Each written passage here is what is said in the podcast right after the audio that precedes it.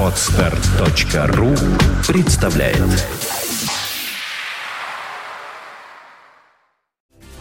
You are listening. You're listening to Internet Radio Fontanka FM. Fontanka FM. Фонтанка FM представляет Дневной сеанс с кинообозревателем Дмитрием Московским. Новые блокбастеры и телесериалы, великие имена и восходящие звезды, а также гости из мира кино и телевидения. Каждую субботу в 3 часа дня с повтором в понедельник в 8 вечера в программе Дневной сеанс. Добрый день. Вы слушаете радио Фонтан КФМ и в эфире еженедельный субботний выпуск программы «Дневной сеанс». В студии ее постоянный ведущий Дмитрий Московский. Совершенно Добрый день. верно. Всем добрый день. Всем, кто, несмотря на такую спокойную, тихую погоду, решил остаться дома и предаться радиослушанию с Мне все время, когда ты интернета. так говоришь, предаться, э, мне хочется продолжить как разврату или что-то такое, вот, а ты говоришь радио, Ну, отчасти, радиослушание отчасти, всего лишь. отчасти, слегка. Ну, Может быть. Может быть, Но сначала тогда сразу наличие здесь не самое интересное. Да. Самое интересное наличие сегодня нашего гостя. Это Андрей Кивинов, который сегодня присутствует в нескольких ипостасях, но самая главная его ипостась — это автор сценария, и я даже сказал, небольшое камео в этом фильме есть, как и в некоторых других киноработах а, по сценарию нашего гостя. Фильм «Курьер из рая», который, я так понимаю, уже стартовал в широком прокате, и которому будет посвящена сегодня наша программа. Добрый день. Ну, давай тогда начнем с новостей, давайте наверное, с новостей. традиционных, а потом уже такую не терпится проспрашивать нашего гостя. да. Дневной сеанс. Ну что ж, новости. Фильм «Шоппинг-тур» Михаила Брашинского выходит в прокат. Хоррор Брашинского снят на мобильный телефон, который по сюжету фильма принадлежит 15-летнему мальчику. Картина рассказывает о группе русских туристов, которые отправляются в Финляндию за покупками. Их шоппинг-тур приходится ровно на день летнего солнцестояния, в который, согласно местным традициям, каждый фин должен съесть иностранца. После урожая призов, собранных в фильмах «Шоппинг-тур», его прокатчиком собирался выступить, собиралась выступить компания «Базилевс». Релиз был намечен на начало 2013 года. Однако позже компания Тимура Бекмамбетова отказалась от проката картины, так как, по признанию продюсера, не смогла найти способа, как эту киноленту до зрителя донести. В итоге фильму занялась компания Central Partnership, которая все-таки имеется в виду... А, да, компания решила выпустить «Шоппинг-тур» в широкий прокат. Напомню, в Петербурге фильм презентовали в киноцентре «Мираж Синема» на Петроградской стороне. А британские телезрители увидят третий сезон популярного сериала «Шерлок» о приключениях известного сыщика Шерлока Холмса в конце декабря на Рождество, сообщается на странице Facebook телеканала BBC One, которая, собственно, и будет показывать этот сериал. Удостоенная многих наград драма «Шерлока», в котором снимаются Бенедикт Камбербэтч и Мартин Фримен, возвращается в это Рождество. Ожидаемые серии будут в формате трех 90-минутных фильмов. Сообщается на, в информации BBC One. Телесериал, впервые появившийся на телеэкранах в 2010 году, является переложением известных сюжетов сэра Артура Конан Дойля на реалии 21 века, где Шерлок Холмс пользуется смартфоном, а его неизменный компаньон доктор Ватсон пишет блог вместо записок. Американский киноактер Леонардо Ди Каприо передал 3 миллиона долларов для сохранения и приумножения популяции тигров в Непале, передает в пя- в пятницу агентство Associated Press. Финансовый взнос был сделан Всемирному фонду дикой природы, который совместно с правительством Непала предпримет ряд мер по охране исчезающего вида. Сам актер, который еще в 1998 году основал фонд своего имени для выдачи грантов на природоохранную деятельность, надеется, что с его помощью число тигров в Непале удвоится к 2022 году. Этот год тигра по традиции, это год тигра по традиции китайского календаря. Сейчас, по данным непальских властей, в стране насчитывается около 200 гигантских кошек.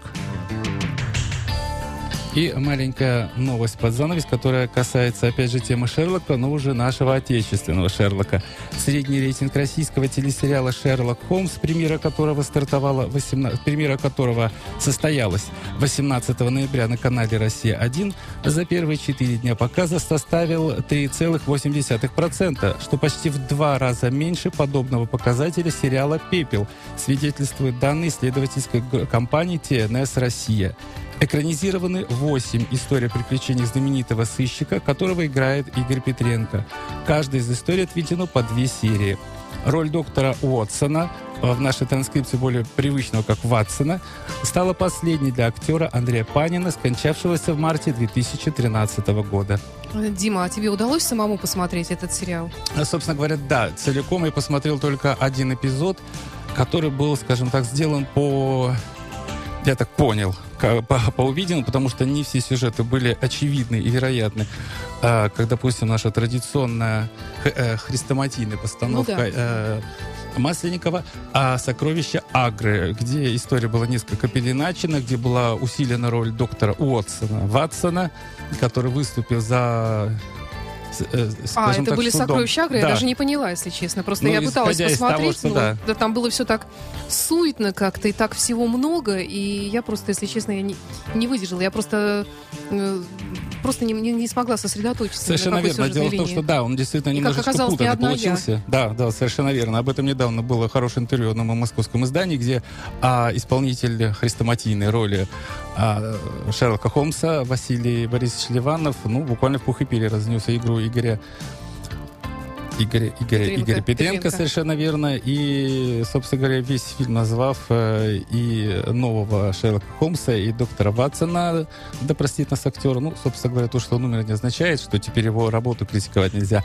что это обыкновенная такая деска шпана. Ну, я просто даже не совсем понимала, что они говорят, потому что какая-то речь. А давай мы, между прочим, спросим нашего гостя Собственно Андрея говоря, Кикинова, да. Вы знаете, писателя. вот э, если э, речь зашла о рейтинге, да, то я просто знаю такие данные. Там же параллельно показывался, вернее, после этого фильма показывался классический Холмс. Да, в, на, нахле- Ну, нахлёст, «Нахлёст», да. Так вот, э, рейтинги классического Холмса превысили рейтинги Конечно. нового. Я думаю, что они гораздо Я, превысили. я, кстати, да. тоже смотрела, несмотря на то, что я жутко хотела спать и видела это миллионы раз и знаю наизусть каждую реплику, но все равно мне просто настолько нравится А, этот фильм, что да, не и, оторваться. э, и я тоже присоединюсь. Просто я начал смотреть э, фильм, я посмотрел серии полторы.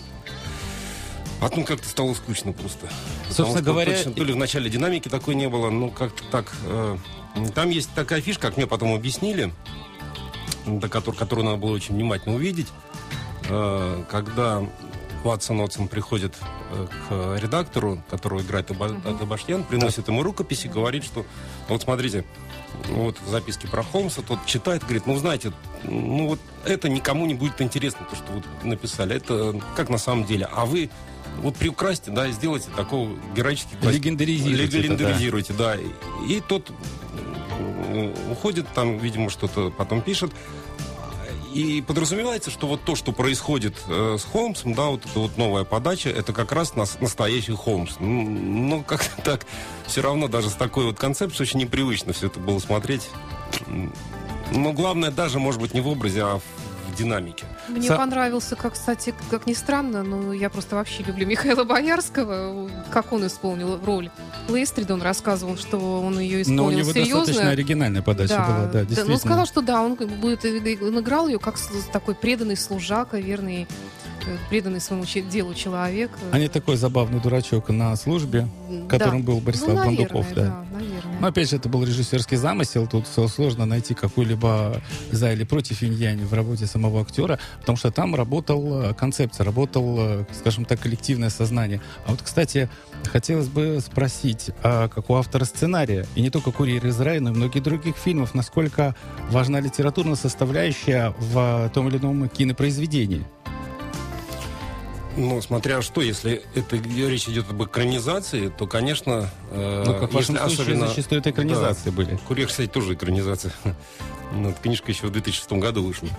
Э, Я думаю, если э, какие-то удачные ходы, да и, собственно, сам роман, допустим, да, является культовым, то, конечно, желательно это донести до экрана и сохранить авторскую интонацию литературную. Если это, ну, так скажем, мало, допустим, из- э, известное произведение, или там явно не хватает что-то для экранизации, то ничего страшного. Ведь есть э, номинации, например, да, на Оскара э, за адаптацию литературной э, книги, ну, книги, вернее, к- основы, основы, да, к сценарию. И это действительно серьезный труд, и за это отдельная номинация. То есть это отдельная работа, это даже зачастую делает не автор книги, а уже сценарист.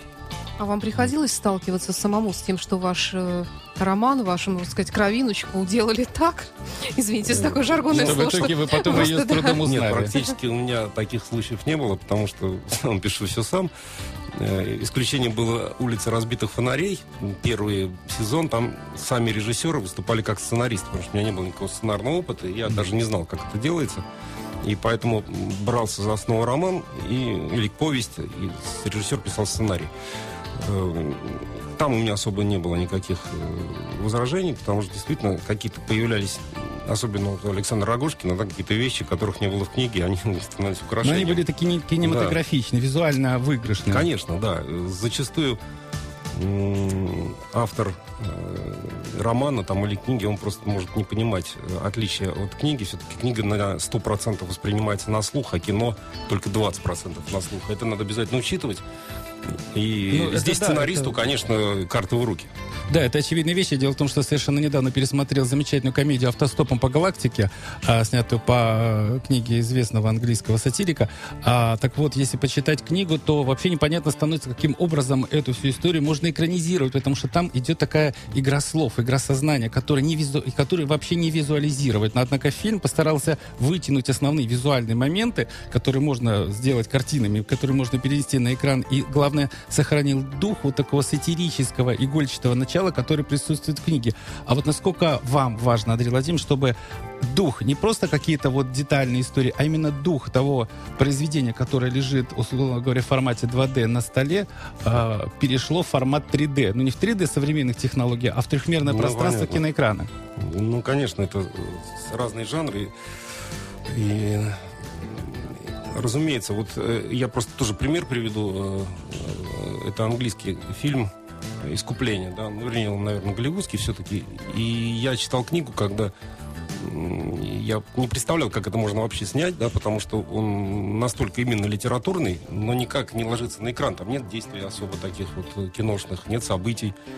Э, А потом увидел это с Кирой Найтли фильм, да, и, в общем, Ек Мак- Мак- Макноен, это автор книги, и я понял, что все возможно. Для меня, конечно, важно э, сделать какие-то э, вещи, наверное, которые воспринимаются на слух лучше, но если режиссеру получится сделать это и еще и визуально, то я только приветствую. Я почему сейчас вспомнил э, вот эту историю взаимоотношения 2D, 3D, э, литературной основы кино, э, конечного киноварианта, не конечного, конечно, но визуального варианта. А, помнится, нечаянно прочитал, не помню уже, какой это был носитель, а одно из ваших произведений, а, которое, условно, называется «Что-то то фигурировал труп в реке Краснику, Красненького кладбища». И там настолько интересно была описана ситуация, как а, а, главные герои, а он лежал в самой реке. Она не глубокая, то есть до него можно было дойти. И они решали, кто должен его вытащить на... из, из- Ну, из это, речки. са- это сатира такая черная. Да, да, да. Но самое что- интересное, что буквально через некоторое время я увидел этот же сюжет экранизированный в улицах разбитых фонарей. И самое интересное, что вот, вот эта черная сатира, вот этот черный юмор, да, он э, вот буквально вот читался. То есть э, визуальная картинка, она в- в- прочитывала на литературную основу, ничего практически не меняя, даже визуализируя все то, что было напи- напечатано печатными буквами. Нет, зачастую очень хорошо удается иногда, э, если сцена, даже где не сказано ни одного слова, а все понятно, то, э, знаете, классический пример э, в сценарном в сценарных учебниках такой, что вот представьте, парень объясняется в любви девушки, при этом э, атмосфера ресторана, они сидят в хорошем ресторане, играет музыка, там луна светит, там все романтично, цветы, свечи, и это все в кадре, и парень объясняется девушке в любви, объясняется, а зритель засыпает, потому что он вот в этой ситуации как бы ему ничего интересного нету. И, а в другая сцена, когда парень едет на машине, везет девушку, и вдруг лопается колесо. Они выходят из машины, он начинает качать колесо, не говоря ни одного слова, и перекачивает, потому что он смотрит на девушку. Не сказано ни одного слова, но что понятно, что он любит. Вот, вот такие вещи я всегда приветствую, да, именно кинем- кинематографические, так скажем, где не надо лишнего говорить, а все понятно в кадре. Это не только кинематографический, это касается и театра, как рассказывал Михаил Морозов, как артист заслуженный Да, который был был здесь в гостях. э, Большого драматического театра, что иногда да, не, не обязательно бегать в картонных коробках, э, кувыркаться по сцене и бегать голышом. Иногда можно сыграть так, э, что просто сидят люди, ужинают за столом и ничего не говорят. И при этом происходит настоящая драма. Да, давайте, тут- давайте прервемся на парочку минут. У нас киномузыка, как всегда, в нашей программе Да, «Дневной нашей сеанс». Я напомню, что у нас в гостях сегодня писатель и сценарист Андрей Кивинов.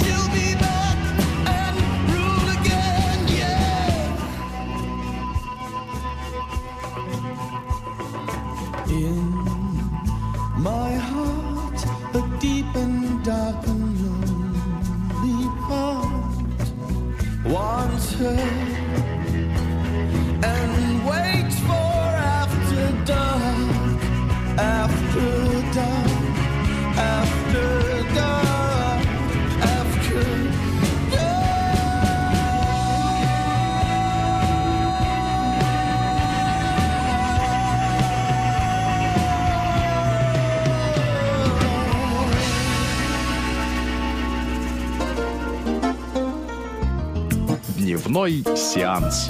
В эфире программа «Дневной сеанс» на радио Фонтанка FM. В студии у нас сегодня гость, писатель Андрей Кивинов. И сценарист, да, собственно говоря, сценарист, потому да. что у нас сегодня такой а, краеугольной направляющей темой нашей передачи является а, премьера фильма «Курьер из рая», который, собственно говоря, был создан по мотивам, э, я правильно формулирую это, Да. по мотивам а, произведения «Черный мерин». А, Вообще, я маленькую Да. поправку внесу. Да, конечно. Исторически эта книга и называлась «Курьер из рая». а, вот так вот, да? Да, просто в то время, когда выходила книга, был популярен фильм «Бумер» и все прочее с этим связано, и издатели просто мне вот Выкрутили жестко руки и сказали, выкрутили да? руки, сказали, что надо Что за курьер из аналогичное, рая? О да, чем идет за- речь? Да, и поэтому Какой книгу курьер, какой «Черный- рай? «Черный Давайте. мерин». Мне вообще, когда ты вчера по Ближе телефону сказал ку- «Курьер из рая», мне послышалось «Курьер Израиля». Всем это слышится. Да? Я думала, что это у меня уже профессиональная глухота. Хорошо. А можно вот я, прежде чем мы начнем э, о сценарии говорить, такой немножечко биографический вопрос вам задам. Вот как люди вообще попадают э, в милицию работать? Вот как вы Ну, и попали в то туда? время, я могу сказать, как было в то время, как сейчас не знаю, честно говоря. как- Да, Ну, так же- так же, да. Но, а, да, но в то время было достаточно тяжело попасть. То есть это не то, что пришел в отдел кадров, написал, заявление тебя взяли. Э, Я долго к этому, так скажем, созревал до этого момента, не мог решиться. Потом, когда к нам в научно-исследовательский институт пришли э, так называемые вербовщики, но они вербовали, правда, не э, на офицерские должности, а на постовую службу, в, неведомственную охрану. И вот я рискнул, э, они мне дали, сказали, вот иди в отдел кадров, поговори. Я рискнул, поговорил, у меня было уже высшее образование на тот момент. И мне предложили, сказали, вот кем хочешь, оперативником или участковым. Ну, конечно, романтическая взяла свое. Да, флер да, романтики взял, присутствует и- э, и- вокруг именно да, и я согласился. Оперуполномоченных. И, и это не значит, что меня сразу там отправили куда-то на комиссии, там проходить. Нет, сказали, вот э, сейчас мы тебя отправим в 65-й отдел милиции, который тогда находился в проспекте Народного ополчения. Э, там познакомишься с оперативником с каким-нибудь, посмотришь годик, как эта служба работает. Если тебе там ничего не будет прийти, тогда придешь уже с документом. А Я участок вам был известен, потому что ну нет, он- я просто жил там Да. недалеко, да, и, и, в общем, туда меня и отправили. Э, И я действительно полгода ходил там по вечерам или там выходные дни на дежурство. Я был с оперативниками уже, как внештатник, ну, только без документов. Вот, принимал там участие в мероприятиях во всяких. И потом, вот посмотрев на эту работу, в общем, решил рискнуть. Хотя там, конечно, было масса тяжелого и трудного. И после этого только я прошел комиссию, меня направили на высшие курсы, где я учился год. Вот, я отучился год на высших курсах, где давали основы криминалистики, уголовного права, процесса. Вот, э, и затем меня распределили уже на э, территориальное, в территориальное отдел милиции, в 64-й уже, то не в 65-й, а в 64-й. Вот, и там вот первые пять лет я там от- отрубил. Скажите, а были какие-то разочарования, может быть, все-таки как-то си- Нет, были, были, одно, конечно, а потом были, конечно, и негативные, и, и негатив- нет, и негативные были моменты.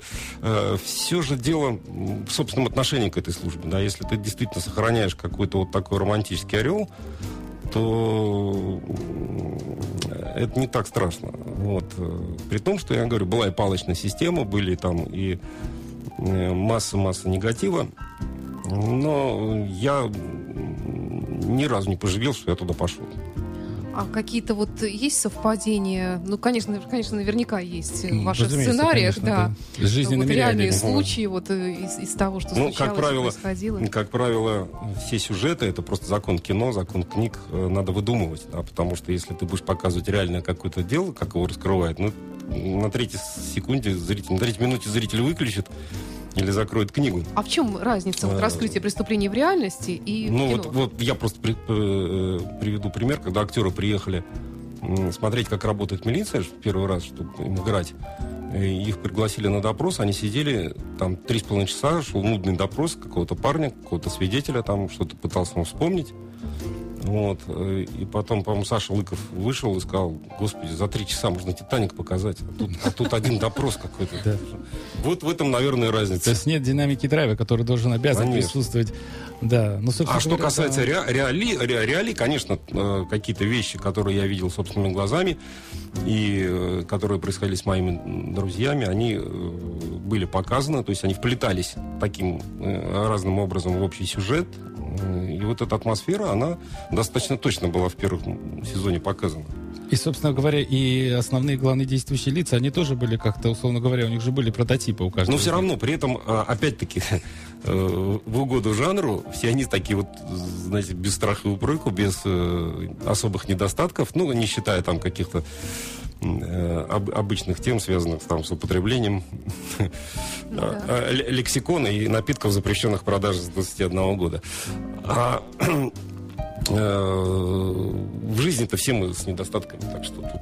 Ну, реальный человек, конечно, отличается от, от, э, того персонажа, который выписыван киноэкраном, тем, что, естественно, он не такой выпуклый, он более жизненный, более реальный, как каждый Это, это, человек. это хорошо, да, если вот он выпуклый. Бывает, что абсолютно такой штамп, штампованный получается персонаж, вот это самое плохое. Но самое интересное, что э, персонажи, которые были созданы улицы разбитых фонарей, их в свое время похвалил э, Масленников, э, который, я так понимаю, работал над какими-то сериями. Он говорит, что в отличие от современной телевизионной и кинопродукции в целом, в основном, да, конечно, существуют такие колхозы-миллионеры, которые способны привлечь зрительское внимание.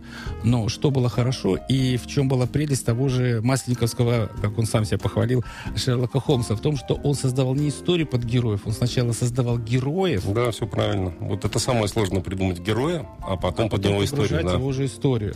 Потому что когда создается история, а герои выглядят плоско, шаблонно, возникает ощущение, ну что ли, отстраненности и, главное, неинтересно. Неинтересно наблюдать за людьми, которые просто вошли в кадр вышли в кадр, ничего за собой не оставили.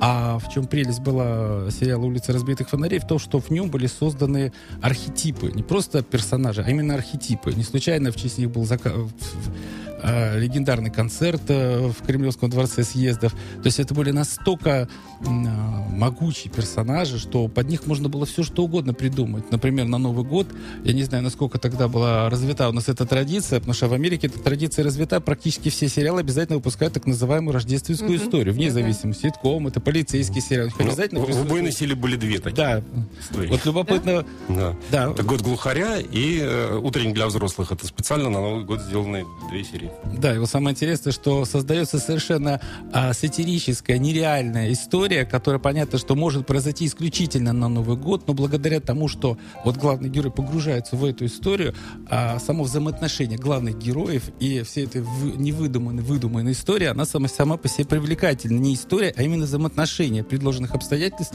и главных героев. Вот, собственно говоря. А вот насколько, возвращаясь к нынешнему фильму, насколько здесь вот созданы, выведены Э, Вы знаете, главные вот, герои. вот, э, и эта история, э, она же была на самом деле, да, которая показана в фильме, достаточно «Курьер из близко, рая». да. Э, И мне рассказал ее мой знакомый, ему его знакомый, и так вот по цепочке я вышел на первоисточников, и э, э, потом я подумал, что если делать над, э, вернее, делать эту, этот рассказ перекладывать на литературу, тогда у меня не было еще мыслей о кино, то надо придумать персонаж, потому что э, интересный персонаж, который был бы интересен. вокруг которого все будет Да, все бы вращаться. крутилось, да, солнце, и который, которого мог, Солнечная который мог попасть в вращается. эту историю, да, потому что реальные люди, они были достаточно серьезные, достаточно там уже взрослыми, а здесь хотелось бы э, придумать совершенно другого человека. И э, как появился, почему курьер, например, да, потому что у меня э, в тот момент сын работал курьером в туристической фирме, когда писалась эта книжка. И я сразу решил взять за основу вот эту работу, потому что там э, было несколько занятных историй, которые он рассказывал. И я подумал, что это будет, наверное, интересно. И как раз эти истории в, кин- в книге-то и происходят. Э, и затем надо было вывести, придумать второго персонажа. Э, Я сделал просто друзьями детства. Они были ровесники, вернее, один был чуть постарше другого. Э, И, собственно, вот э, это их сближало. Общий двор, там общие какие-то интересы.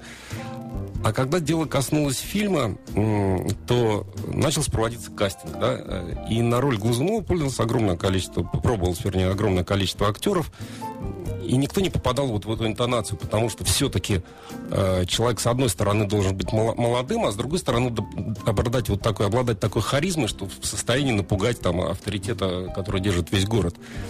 И, ну, никто не справлялся. И Гоша попал, в общем, на, на пробу случайно, да. Гоша Куценко. Куценко, да. Гоша э, Куценко, Куценко, да. Это вот э, который друг главного да, и, и он просто его, Михаил Хлебородов, режиссер, пригласил на пробы, поучаствовать в пробах, э, подыграть. И когда он подыграл, он сказал, слушайте, ну вот же, вот готовый Глазунов. И э, после этого пришлось немножко переделать сценарий, где Глазунов не друг детства, а просто сосед по площадке, которому э, родители Артема подбрасывали сына в детстве. Вот. И он как бы его с тех пор и И опекает. отсюда возникла такая Да. привязанность, которая, собственно говоря, и Ну, вылилась как то, сын, он экране. опекает, да. А что там, кстати, происходит? Мне кажется, вот название, оно подразумевает какой-то такой мистический оттенок. Там это Там, есть э, ну, э, наверное, да. Это, знаете, какая изначально была идея, что это некий такой вот, э, на первый взгляд, Иванушка-дурачок, да, но на самом деле это человек, который прилетел к нам откуда-то оттуда, с хороших мест, чтобы показать, как надо жить. Э, И в связи с этим дается притча про рай и про ад в начале фильма. Вот. То есть это не просто название фирмы, тут действительно есть такой подтекст. Да, самое интересное, что так получилось. До встречи с автором сценария я уже успел побеседовать э, с исполнителем одной из главных ролей Гоши Куценко и с продюсером фильма Анатолием Максимовым, который говорил, что действительно название изначально было, ну, скажем так, э, у него было несколько вариантов, и здесь название сработало, если говорить сугубо, сугубо о кинематографическом ключе, а оно отрабатывалось на двух возрастных э, фокус-группах. Была фокус-группа 18-25 лет и была фокус-группа 35+. И самое интересное, что ни та, ни другая группа против названия не выступала. Хотя, как мы со смехом заметили, что название фильма, если не вглядываться в аннотацию фильма, звучит как, знаете, такая а, стрелялка, гонконгская стрелялка где-то э, 90-х годов. Потому что непонятно, что такое ощущение, что это курьер какой-то, что-то там связано с наркомафией, с каким-то непонятным трафиком. Но поэтому, естественно, была вот вовлечена вся вот мистическая история с э, раем и адом, кто кого кормит, это вот относительно рая. И собственно говоря, поэтому и, и нужна была какая-то интрига, потому что если бы вывести, опять же, опять название, вот, э, которое оказалось вынужден ударным «Черный мерин», оно вряд ли могло бы сработать на аудиторию 35+. Уж слишком оно не комедийно. А исходя из того, что фильм при всех своих таких вот реалистичных э, вещах, которые заложены в фильм, он все же комедия, то, следовательно, здесь нужно было какое-то гротесковое название, которое било бы по ушам. «Курьер из рая». Даже фонетически оно бьет по ушам. Вот как, вы согласны с этим, не согласны? Ну, в общем, да. То есть, э, а вообще, я считаю, что от названия фильма достаточно много зависит. И зачастую вот были исследования, что действительно половину процентов сборов дает название. Ну, собственно говоря, это как в публицистике. Если название какой-либо статьи, интервью, материала, оно бьет по глазам, то это уже половина успеха. Этот материал хочется прочитать, потому что вы уже э, заряжены каким-то сейчас настроением. еще везде пишут превью, так же, как и в кино пишут тоже в программке описания небольшое. От него тоже очень много все-таки зависит.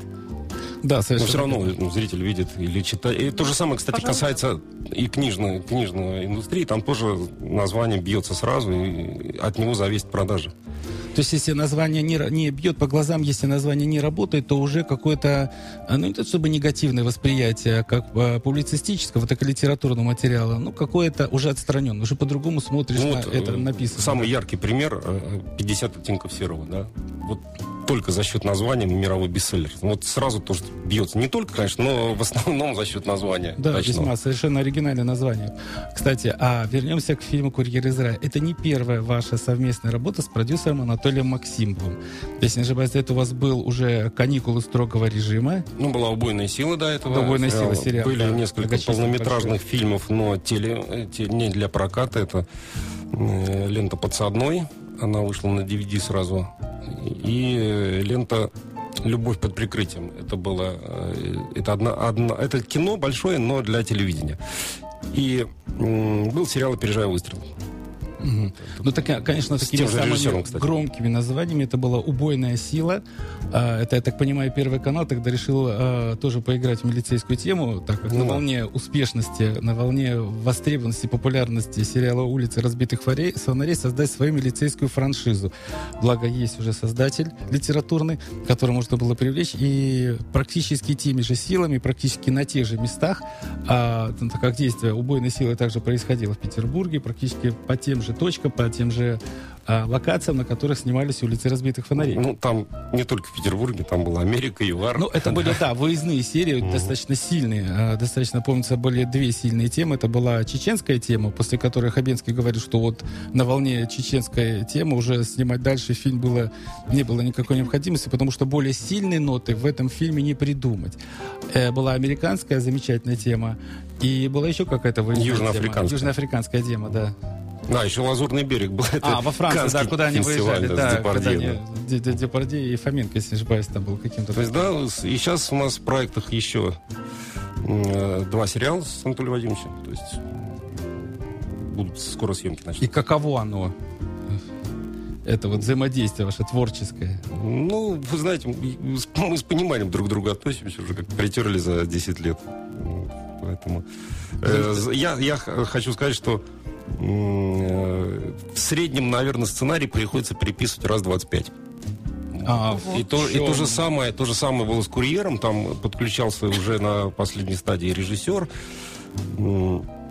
и продюсеры, и даже исполнительные продюсеры. То есть все придумывали какие-то вот ходы, как это сделать. То есть это на самом деле коллективное творчество. Вот. Я к чему это вспоминаю, потому что у нас э, в программе э, есть рубрика «Фильмы юбиляры», и мы вспоминали о создании фильма о «Невероятные приключения итальянцев в России», где со-продюсером картины выступал Дино Ди Лаурентис, который сразу же, прочитав э, оригинальный сценарий Эмиля Брагинского и Эльдара Рязанова, сказал, что, извините, это никак нельзя экранизировать, потому что это не смешно. На что Рязанов сказал, а что смешно? Ну как смешно? У вас должна быть какая-нибудь бензоколонка взорваться в кадре, какие-то автомобильные трюки происходить.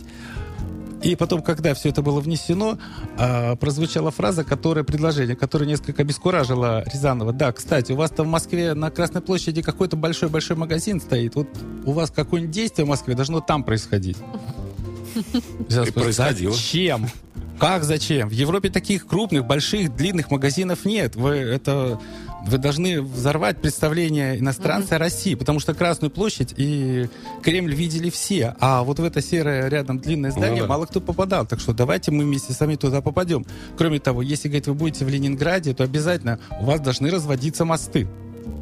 Но они не разводятся днем, а у вас пусть разводятся днем. Они же разводятся, так пусть они в кадре разводятся. Там с географией беда полная, конечно. Да, конечно, при монтаже. Так вот, э, насколько здесь, в вашем случае, было взаимодействие? Понятно, что продюсер, наверное, в основном работает с режиссером, нежели с автором сценария. Нет, в данном случае э, мы достаточно долго э, думали, как адаптировать. Знаете, проблема была э, даже не в э, придумывании каких-то сцен да, для кино вот такого плана, о, о чем вы говорите, а надо было придумать э, развитие героя. Да, то есть... э, То есть эволюцию героя в пространстве, Эволюция чтобы он да, не застаивался да, на одном Да, месте. все правильно. То есть на, на герою развития, так называемый, да, и надо было придумать проблему для этого парня, э, чтобы это было действительно интересно смотреть. И э, вот в этом была основная задача, да, долго-долго-долго не могли придумать, и м, потом э, сделали такую вещь. А пускай парень не меняется, да, потому что э, вот э, он, собственно, вернее, даже не так, наверное. Изначально была такая тема, что такой московский, наверное, немножко лоботряс, такой вот парень, который с легкостью может поменять там отцовскую землю на джип дорогой, такой немножко столичный житель и такой, ну не сказать, что пофигист, без но особого без особого ну, лоска, такой, да. И который, отчасти. который, э, попав э, вот в провинцию, посмотрев на жизнь, э, которая на самом деле показана более широко вот в сценарии, нежели было в фильме, и его эволюция в том, что в какой-то момент он из вот такого лоботря становится гражданином и говорит, не надо мне этот джип, давай его посадим. Вот это была точка развития этого парня э, в первоначальной вот задумке. Но потом мы все-таки решили, что это очень сложно показать в час сорок. Да? Это просто не влезет по формату. И решили сделать его, ну, так скажем, неизменным. То есть он изначально хороший. Да? А меняются все люди, которые с ним контактируют. Тот же Куценко там, тот же Скляр там, и тот же Токтаров там. Вот. Э, Каждый и тот же, и тот же, и тот же. Дюжев, да, и тот же Дюжев, ну, герой персонажа я имею в виду. Вот. И, э, возможно, в телеверсии более широкой нам получится как раз показать именно Вот первую. тут интересный первую, да. момент. Во-первых, изначально было снято на три, как вы говорили, до того, Да, как там мы первая часа сборка, 50 три, с- минут. да, где-то три, Это три практически больше. 4 часа. Это больше, чем «Титаник». Опять же, возвращаясь к воспоминаниям о трехчасовых фильмах. А почему не вышли? Три часа. В принципе, сейчас Нет, есть фильмы, ну, которые вы знаете, часа идут на есть. экране. Все-таки это комедия. Комедия должна быть короткой. Да, э, То есть трехчасовая комедия, потом, она да, потом есть какие-то ограничения санитарные, насколько я знаю, для наших фильмов. Там не больше час пяти- пятьдесят, условно. Да, в некоторых, кстати, кинотеатрах в трехчасовых фильмах сейчас стали делать маленькие перерывы на перекур. Зритель не выдерживает длительного смотрения. Да. И вот э, И плюс еще тут диктат прокатчиков, которым выгодно прокатать э, два коротких фильма, нежели один длинный. И вот с этой точки зрения есть ограничения по времени. Вот. А э, вообще снимают э, практически сразу в двух версиях. То есть полную потом можно будет посмотреть на... Вот обратите внимание, кстати, первый трейлер «Курьера» был э, показан на Джанго, да, боль- большой трейлер. И там есть фрагменты, которые не вошли в Да, последний монтаж. зритель может Да. обнаружить, что есть такие моменты, которые не вошли. Не вошли, да. Это как раз для телеверсии. Но, собственно говоря, это не первая, э, не первая работа, которую снимает одновременно, дву- условно говоря, двумя камерами Анатолий Максимов. Самая громкая и самая известная такая работа, это был фильм «Адмирал», который изначально снимался двумя камерами, 35 Мало того, миллиметров. Да. там разные сценаристы. Да, Сценарист работали. один для полного метра, второй для этой версии, для телеверсии. Да, мы не потом шутку вспоминали, что вот э, а такие герои есть? Нет, вот в этой версии нет, а вот в этой версии есть. Так что смотрите полную версию, вы все увидите. То же самое Высоцкий. О, Спасибо, что да, живой, спасибо. да. То же самое. дли- длинная версия теле есть. И те же каникулы, кстати. Э, Давайте прервемся буквально Да. на парочку минут. Опять-таки у нас будет музыкальная кинопауза и романтическая мелодия из э, фильма, ну, может быть, не сколько детективного, сколько о жизни э, тех, кто живет в этом постоянном детективе. Легендарный крестный отец. И напомню, что у нас в студии Андрей Кивинов, писатель и автор сценариев. Продолжим множество телевизионных и киноработ. Да.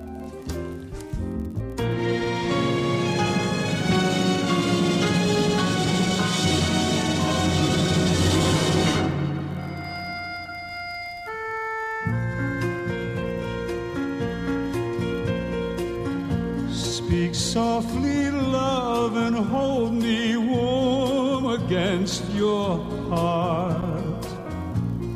I feel your words, the tender, trembling moment start. We're in a world,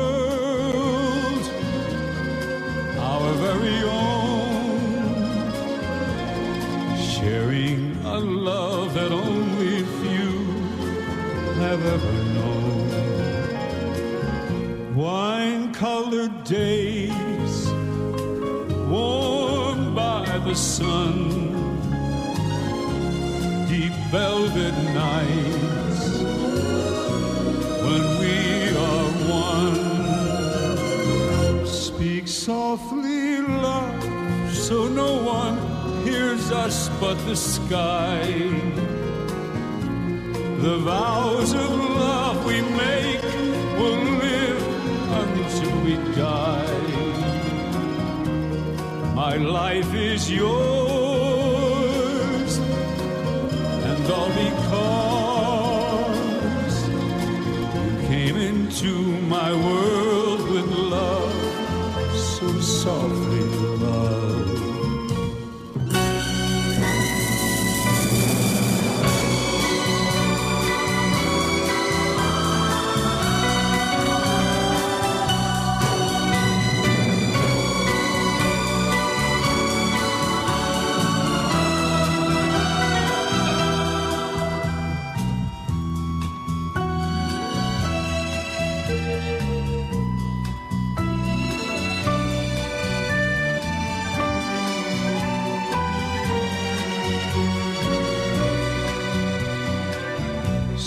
softly, love, so no one hears us but the sky.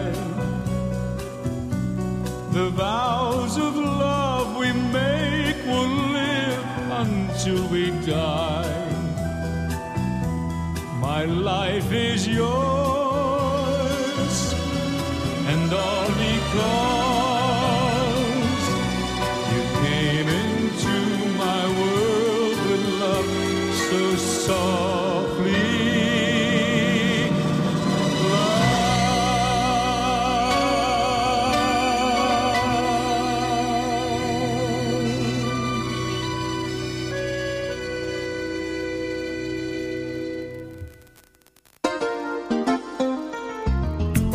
Дневной сеанс. Продолжаем наш субботний разговор в программе «Дневной сеанс» с писателем и автором сценарием многочисленных э, Андреем Кивиновым. У меня вот такой вопрос назрел, как у читателя и как у кинозрителя тоже, конечно же. Вот мне всегда кажется, что живой герой, он какой-то вот живет своей жизнью, я уже могу представить, э, прогнозировать как-то его поведение в дальнейшем. Потом читаешь интервью с, с писателем или узнаешь какие-то факты и понимаешь, что оказывается, когда автор начинал писать эту книгу или этот сценарий, у него, в общем-то, особого творческого замысла не было. Была какая-то такая общая идея, а герои как-то там вот они потом все вот переплеталось, и вот в разговоре с вами я понимаю, что действительно и сюжетная линия может поменяться и так далее. У меня это немножечко вызывает даже какое-то, ну не то что недовольство, а вот какое-то разочарование, может быть, такое легкое. Ну, может быть, это просто наивно так звучит, но тем не менее, мне кажется, что вот все-таки герой, он живой, он должен вот прожить эту жизнь как-то, а тут вдруг оказывается все меняется, и он живет своей жизнью. И автор сам не знает, чем же закончится этот сюжет. Бывают такие, конечно, особенно если этот роман большой, как правило, рассказ, когда ты пишешь короткий, да, там все понимаешь, э, образ и чем закончится, а зачастую были такие у меня и и не раз э, случаи, да, когда я сюжет придумал по ходу, э, в том числе и сценарный, да, э, но все-таки при этом у меня был герой. Вот самое, как я говорил, сложно придумать героя. Э, Вот сейчас я закончил сценарий для одного канала, где главный герой тоже необычный человек. Он э, э, занимается такой редкой профессией. Он руководит фирму по э, розыгрышам, организации розыгрышей. Да, вот есть такие ребята, которые организуют на дни рождения, Есть на такие, это. да.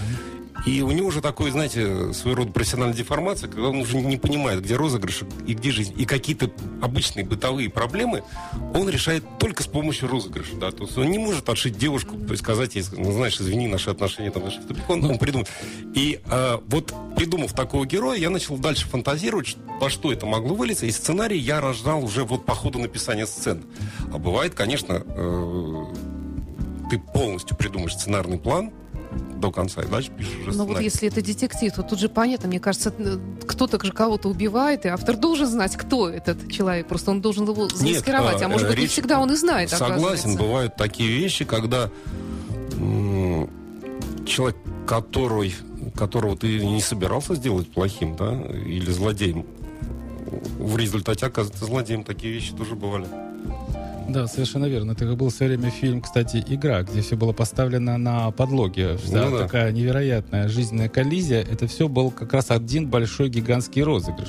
Поэтому ти- типа э, тема розыгрыша, она как-то вот проходит по различным голливудским особенно фильмам, где важно показать такое острие, острие взаимоотношений героя с окружающим миром, который оказывается выдуман, вымышлен, а все это есть плод фантазии, плод воображения человека, а вот есть некто, кто способен э, с помощью своей вот этой компании розыгрыша все это дело разыграть. То есть, я так понимаю, это будет большой телевизионный проект у вас, Это четырехсерийный фильм будет. четырехсерийный фильм.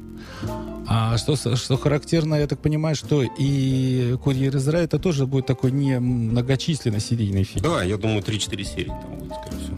Потому что, ну, действительно, ведь в киноверсии выкинута вся преамбула этого паренька, да, что это Ну, за паренек, говоря, да. И взаимоотношения с э, персонажем Гоши Конечно. Куценко, потому что непонятно, в честь чего он вдруг начинает его так И не, и не только да. с ним, а там и с, э, с Нагиевым персонажем, потому что здесь они знакомятся, вот буквально вот он привез ему документы, и все.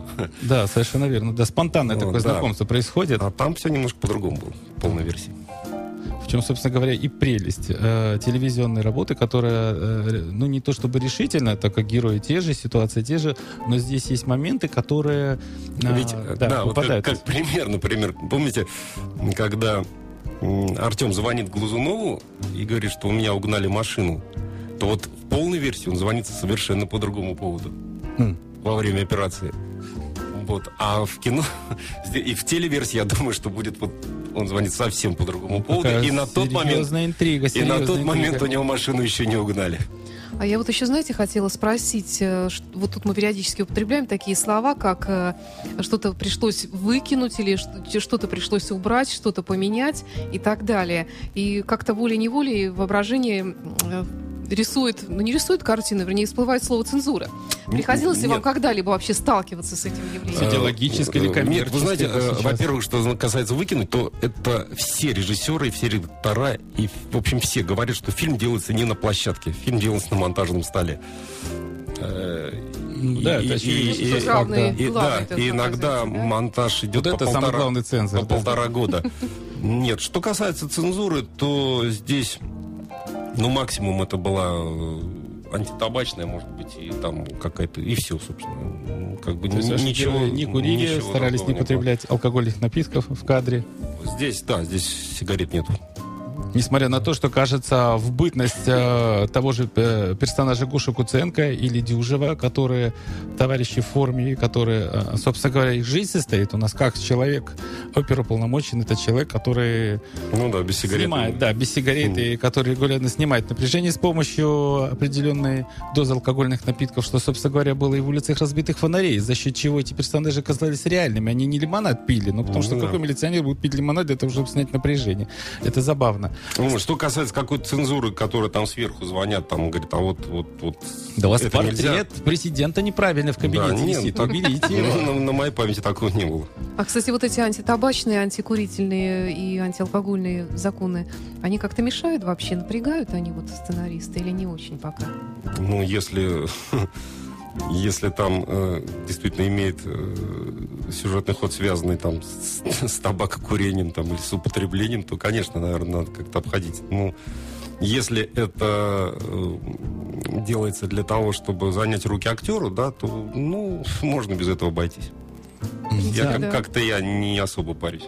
Ну, собственно говоря, бывает еще это пресловутая внутренняя, не то чтобы цензура, а саморедактура. Достаточно вспомнить, а сейчас, ну, в ближайшее время должен выйти фильм «Спасти мистера Бэнкса» о взаимоотношениях э, Уолтера Диснея и а, а, автора книги э, о Мэри Поппинс.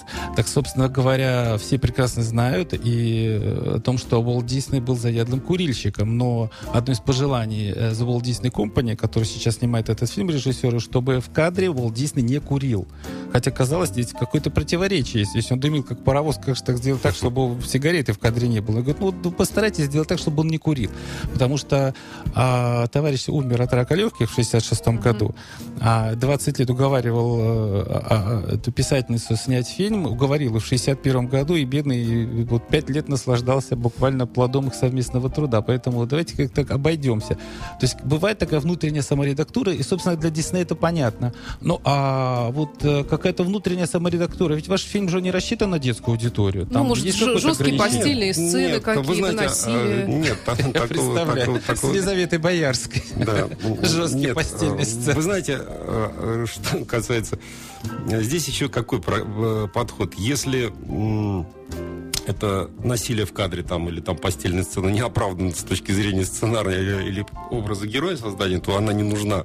Вот э, опережая выстрел, когда мы снимали, там такой был фрагмент, герой приходит на экзамен в СОБР, да, казалось бы, сейчас можно снять красивую драку, там, где он там разносит всех этих собровцев, вот новобранец такой удалой пришел, а потом подумали, а что это даст для развития героя, да, ну, показать какие у него мускулы там, ну, и все. И в результате эту сцену э, сделали глазами тех, кто наблюдает за этой дракой. То есть все просто комментируют, а от самой драки в кадре нету, она не нужна. Вот э, с этой точки зрения, не потому что денег жалко, деньги были, да, а потому что Ну, это зачастую, да, зачастую это драка, действия. драка ради драки, да, вот я такие вещи не, при- не, не приветствую. Там хватает драк в этом фильме, да, но они оправданы. А всякие там затянувшиеся поцелуи. Ну вот я это то же Ну, это самое какая-то говорил, да. лирическая должна быть составляющая. Ну, Тут как же.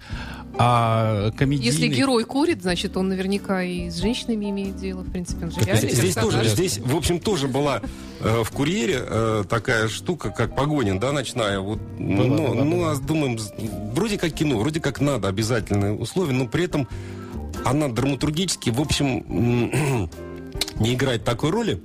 В книжке там не было никакой погони. Вот, ну, надо было снять. И вот Ну да, э, это очень такая яркая кинематографическая какую-то, какую-то вот мотивацию сделали, да, вот что вот, э, э, чтобы героя напугать так, чтобы больше он там никуда не лез, вы придумали вот эту погоню. Ну, мне креслом на крыше автомобиля. Да, некоторые современные фильмы, они вообще изобилуют скорее больше эффектами, нежели сюжетными какими-то интересными Нет, поворотами. любой эффект, я считаю, должен быть оправдан драматургически. Если этого нет, то, в общем, он забудется и все. Ну, считается, что современная аудитория, она привыкла к быстрым скоростям, чтобы все быстро менялось, клиповое мышление и так далее. И, Да наверное, нет, это ради бога. идти на поводу. ра- ради этого. бога, но вот все равно какая-то должна быть у этого подкладка именно литературная, ну, сценарная. То есть не, Я не, это не придумали, одобряю, да? не одобряю такой Ну, я-то подход. согласна, потому что мне куда приятнее смотреть, скажем, на Вячеслава Тихонова, который просто думает, сидя в кресле, Ну, в баре. Нежели за Нежели- современным рефлексирующим Да. Шерлоком Холмсом, да? Да, да. Ну, у нас, Или доктор Ватсона, да. который дерется, как правильно заметил э, Василий Борисович э, Ливанов, дерется, как тот Стивен Стивен Сигал, да? У нас, кстати говоря, и Боярский там так лупил своих подчиненных, что мне даже как-то обидно стало за них. Да, совершенно верно. Очень Ну что страшно же. ругал, правда, без мата. А любопытно, а, как автор сценария и как со, со- соучредитель, сосоздатель фильма, надеетесь ли вы на коммерческий, на коммерческий успех этого дивного предприятия под названием Ой, «Кухня вы знаете, рая»? вот тут- Или вы на это не вот смотрите? это я, нет, э, я, меня это не очень волнует, но продюсера волнует, и, конечно... э, Ну, вам было бы да, интересно, было чтобы бы, фильм да, заработал? Я думаю, деньги? да. Зрительский успех, Э, зрительское внимание. Конечно, но э, есть опасения, потому что все-таки социальная тема, она, э, знаете, я э, очень часто и в свое время, и сейчас особенно э, сталкивался с такой оценкой кинематографа. Мне хватает проблем в жизни, я иду в кино, чтобы Да. отдохнуть, расслабиться, забыться. Зачем меня там будут грузить еще какой-то социалкой? И вот с этой точки зрения у меня есть опасения, хотя никакого грузилова социалкой там в этом фильме нету. А Да, как, ну как, что ж, как-то да. вы отслеживаете обратную связь, отношение к себе, вот, может быть, какую-то критику где-то в интернете? Ну да, конечно. смотрите? Есть сайт э, того же курьера, есть сайты э, кинопоиска, да. ваш сайт Да, есть, там куда есть. могут писать об этом. Вам приход- приходится иногда обижаться как-то или расстраиваться Да сильно ну, из-за этого? да. Или вы привыкли? Нет, уже, в общем, за столько лет уже. И критики, если она конструктивная, там все нормально. Ну, могу сказать, что конструктивные критики готовы, и тот же продюсер фильма Анатолий Максимов, помнится, во время э, показа фильма на Киноэкспо в сентябре э, 2013 года он просил журналистов э, написать э, прямой лицеприятный отзыв, что вам не понравилось. То что, то, что вам понравилось, слава богу. Но то, что вам конкретно не понравилось, чтобы можно было а, внести какие-то коррективы в конечную версию фильма, потому что на тот момент была такая возможность. То есть люди были открыты, они шли с открытым забралом, чтобы максимально учесть все возможные шероховатости, чтобы продукт получился максимально цельным, полным. Ну что ж, у нас время-то истекло. Да. Напомню, что он- это была программа Как-то «Дневной сеанс» на радио часовой Фонтанка эфир, ФМ. да. Большое спасибо нашему гостю. Напомню, Да, что у нас был Андрей Кириллов. Громадное вам спасибо. Приходите за к нам участие, еще, тем да. более, что место для вас не чужое. Да. Приглашаем вас. И И спасибо как по поводу, так и, наверное, без повода. Хотя Конечно. встречи без повода у нас с вами никогда не будет. Спасибо, Спасибо. до встречи. Всем спасибо. You are listening. You're listening to Internet Radio Fontanka FM. Fontanka FM. Скачать другие выпуски подкаста вы можете на podster.ru.